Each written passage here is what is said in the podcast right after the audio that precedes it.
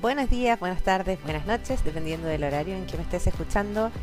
Bienvenida, bienvenido a esta cápsula reflexiva en que vamos a abordar algún tema de relevancia asociada al puerperio.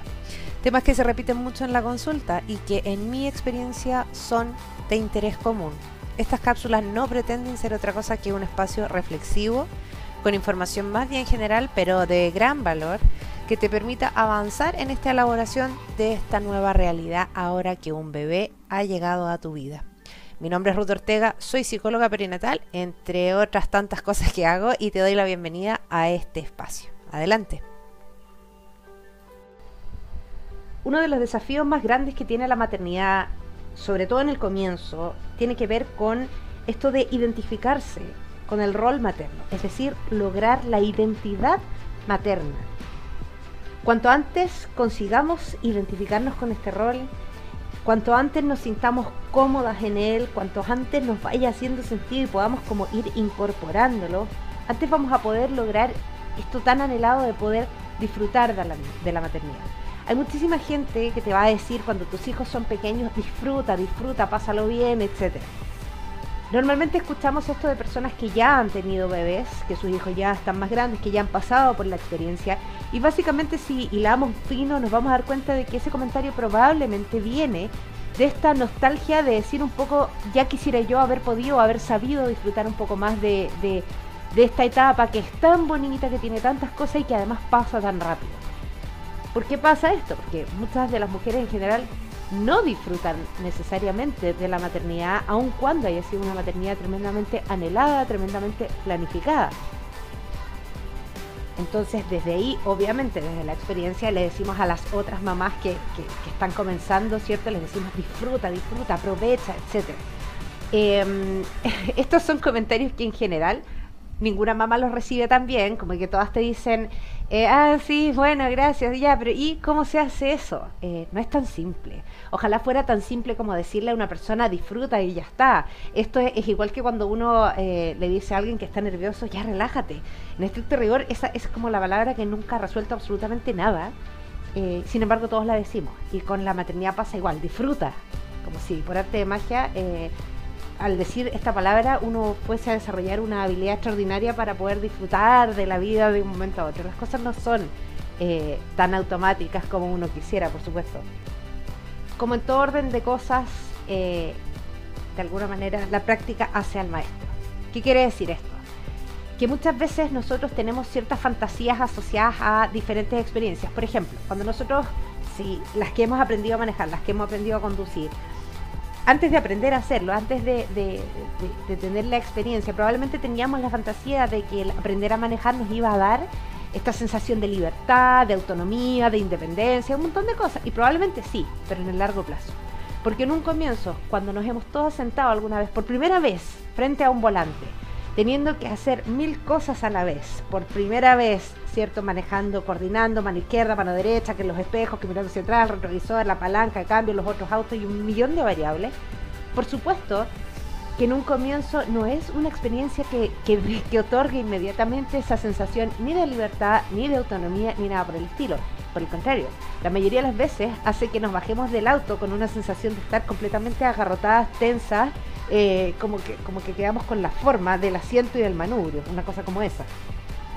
Sin embargo, con el tiempo vamos adquiriendo ¿cierto? este bagaje, de poquitito ya nos vamos soltando, vamos incorporando esta nueva habilidad y de a poco ya va saliendo de manera automática, no tenemos ya al final ninguna conciencia sobre todos los movimientos que hacemos al momento de conducir nuestro vehículo.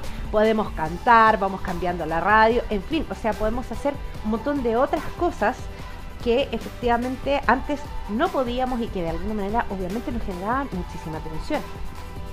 Y si te fijas, te vas a dar cuenta que probablemente todas las actividades que, consideras que, de alguna forma has incorporado en tu vida, incluso tu profesión, si es que eres profesional, eh, algún oficio, lo que sea, todas las actividades que son nuevas para que nosotros lleguemos a disfrutarlas requieren de un cierto bagaje, requieren de meternos en el rol, requieren de habitar un espacio de manera distinta.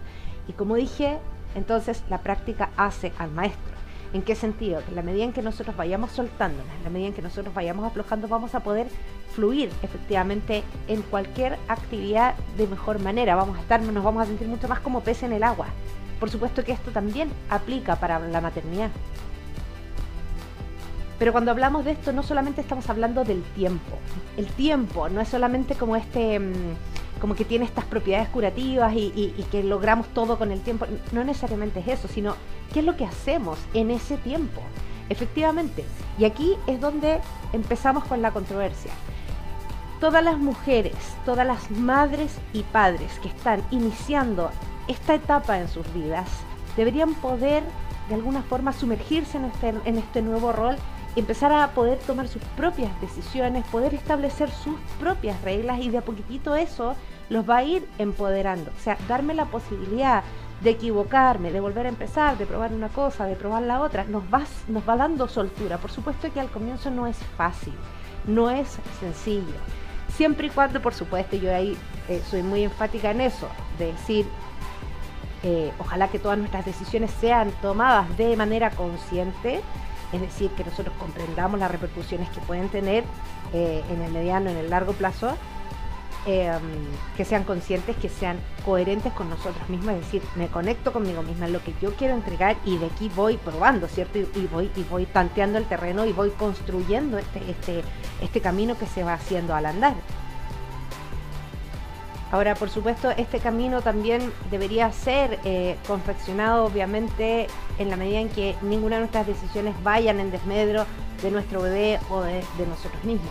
A partir de ahí, entonces, si es que, por supuesto, se está cumpliendo esto, de que estamos protegiendo a nuestro bebé, de que estamos buscando efectivamente de manera consciente lo mejor para él o para ella y para nosotros también, entonces yo digo, ¿por qué es que las mamás y los papás tenemos tanto conflicto con algo que aparece, pero así que es de manera muy em, importante en la cultura en la que nosotros vivimos, tiene que ver con la opinión de las demás personas.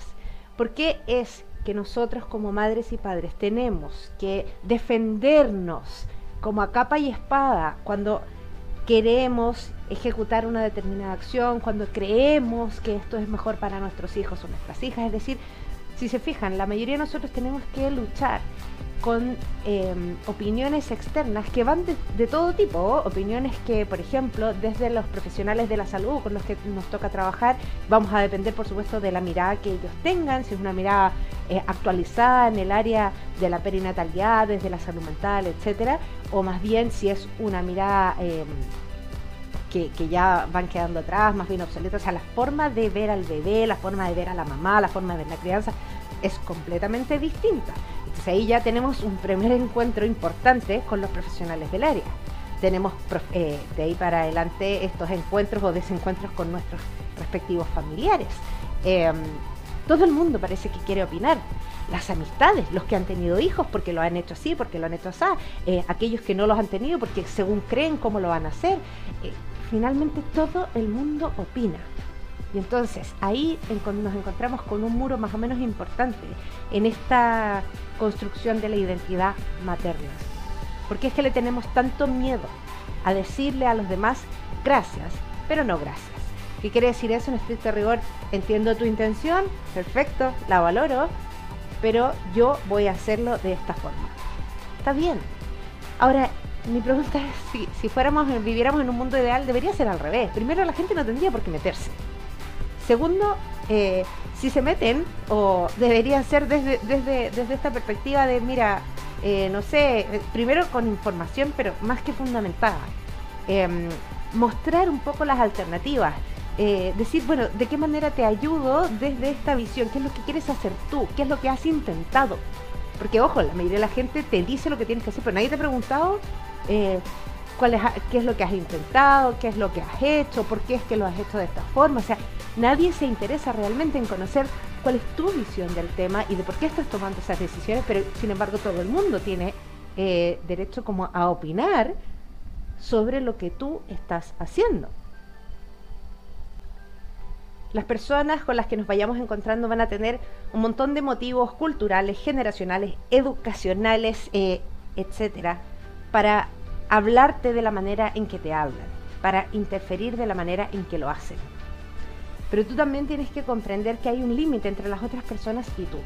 Finalmente tú eres la persona que va a estar día y noche con ese bebé. Por lo tanto, mientras antes tú encuentres esa conexión contigo misma y puedas actuar en coherencia con eso, sin temor a que los demás se van a enojar porque tú les digas, ah, valoro tu opinión, pero en realidad no, no la tomo, sobre todo en una sociedad en que eh, estamos muy acostumbrados a esto de nunca quedar mal con nadie, tenemos serios conflictos para quedar mal con el resto eh, y preferimos quedar mal con nosotros mismos antes que con los demás. Pero aquí te crece un alcance, ojo con eso, cuando nosotros elegimos y optamos por evitarnos un conflicto con los otros, para, eh, o sea, evitar una situación de tensión, normalmente eso en algún punto se va a volver en nuestra, nuestra contra, ya sea porque lo acarreamos, ya sea porque igual nos tragamos un, un, mal trago. Em, porque nos bancamos una situación incómoda y eso de alguna manera se transforma en, una, situación viciosa también con nuestro hijo, en fin. O sea, mi propuesta frente a eso es protege tu tranquilidad. Ese es tu tesoro más grande en este momento. Tu tranquilidad, tu coherencia contigo misma, tu, tu, habilidad para conectar contigo, con lo que tú quieres, con lo que a ti te hace sentido. Tienes que mantenerte fiel a eso, con lo que a ti te hace sentido. Bueno, con eso vamos finalizando entonces el tema de hoy. Te dejo un abrazo grande, les dejo un abrazo grande, eh, esperando que todas estas, estas reflexiones les hayan servido para, para abrir el tema, para ponerlo sobre la mesa, para de alguna manera crecer en conjunto, crecer en forma individual, para que mm, vayan de a poquitito puliendo esta mejor versión de sí mismos y vayan eh, iluminando el camino por el que quieren transitar.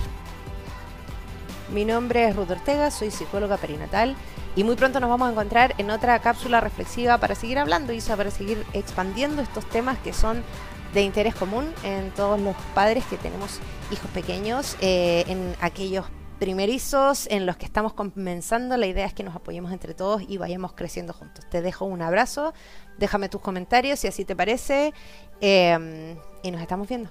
Un beso.